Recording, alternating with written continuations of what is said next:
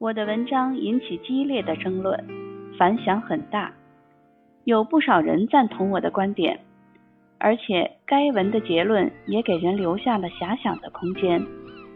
人的头脑就喜欢这种对超自然生物的奇思异想，而海洋正可以为这种遐想提供空间，因为海洋是这类庞大的生物赖以生存繁衍的最佳场所。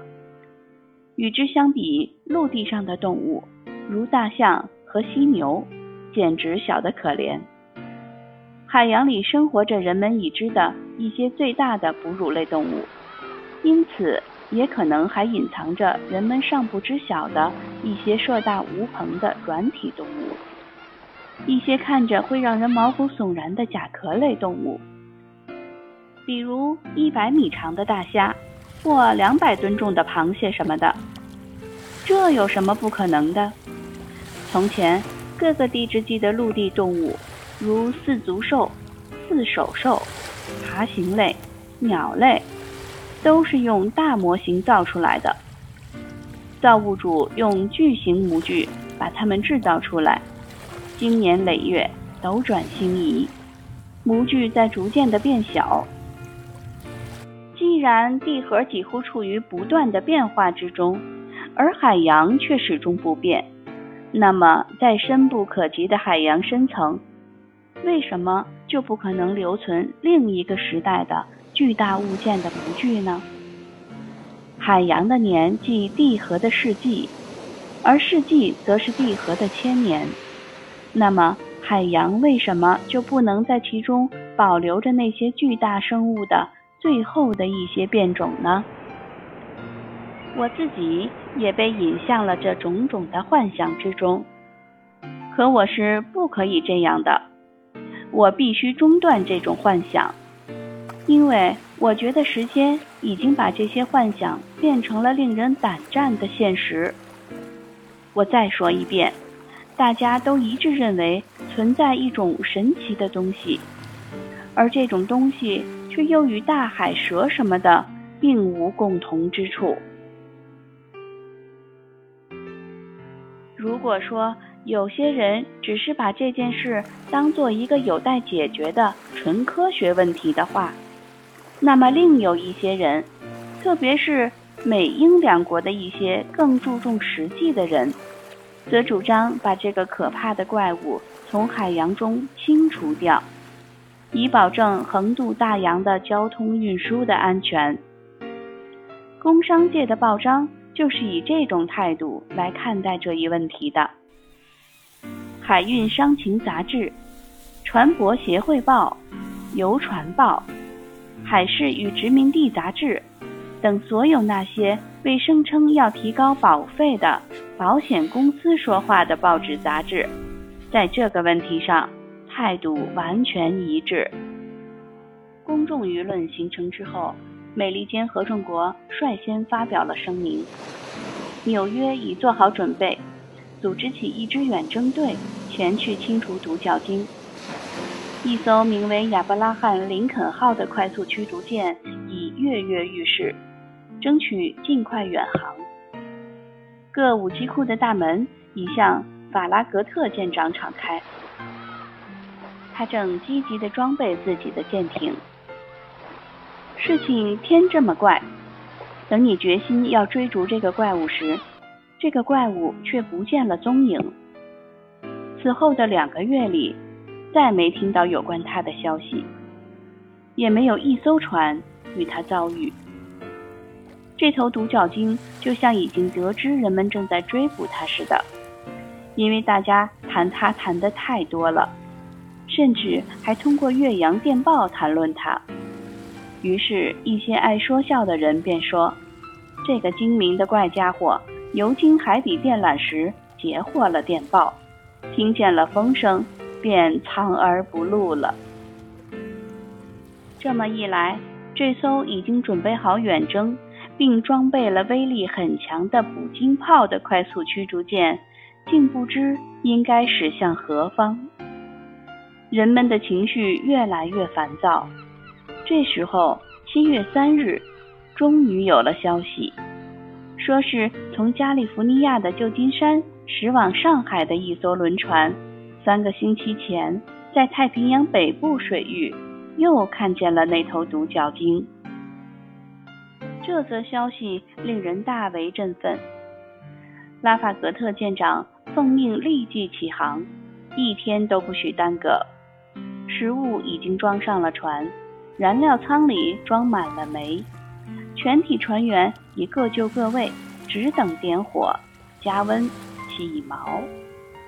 真可谓刻不容缓，马不停蹄，毫不延宕。说实在的，法拉格特舰长心里也痒痒，巴不得尽快起航。亚伯拉罕·林肯号准备驶离布鲁克林码头三小时前，我收到了一封信，内容如下。纽约第五大道饭店，巴黎自然史博物馆教授阿罗纳克斯先生。先生，如果您愿意随亚伯拉罕·林肯号一同远征，代表法国参加这次探险的话，合众国政府将乐观其成。法拉格特舰长已为您准备好了一间舱室，甚至敬意。海军部部长。J.B. 霍布森。第三章，悉听尊便，先生。在收到 J.B. 霍布森的信之前几秒钟，我想追逐那头独角鲸的念头还没有穿越美国西北部的念头强。可看完这位尊敬的海军部长的信之后几秒钟，我便终于明白了。自己的真实心愿，我平生唯一的目标就是要捕捉到这个令人焦虑不安的怪物，把它从这个世界上清除掉。可是我刚刚做了一次艰苦旅行，鞍马劳顿，疲惫不堪，急需休整。我一心想着返回祖国，访朋会友，回到我那带有植物园的住所。欣赏我的那些被视作珍宝的藏品，可现在我把这一切全都抛到了脑后，我忘掉了疲劳、朋友、藏品等一切，毅然决然地接受了美国政府的邀请。再说，我想，条条道路通欧洲，也许那头独角鲸非常可爱，能把我引向法兰西海岸。也未可知，这个威风十足的动物，也许会为了讨我的欢心，让我在欧洲海域捕获到它。而且，我带回巴黎自然史博物馆的独角鲸，那象牙之脊，不得小于半米长。可是，我现在则必须到太平洋北部海域去寻找这头独角鲸，这与我返回祖国。正好是背道而驰的，孔塞伊，我不耐烦地喊了一声。孔塞伊是我的仆人，他是个忠心耿耿的小伙子。我每次旅行，他都跟随着我。他是个正直的弗莱米人，我很喜欢他，他也很喜欢不是我。他性格稳重，规规矩矩，为人热情。生活突发意外，从不大惊小怪。他心灵手巧，什么都会。他虽然名字叫孔塞伊，但却从不提什么建议，即使问他，他也不提。